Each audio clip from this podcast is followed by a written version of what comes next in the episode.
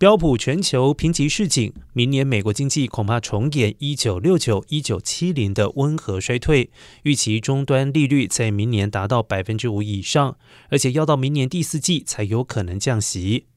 标普全球评级，美国首席经济学家波维诺在最新展望报告警告，投资人应该为顽强的通膨、失业率攀升、利率上扬和经济衰退做准备。他另外表示，超高物价冲击消费者的购买力，美联储激进货币政策提高借款成本，预期美国经济将在明年上半年陷入浅层衰退。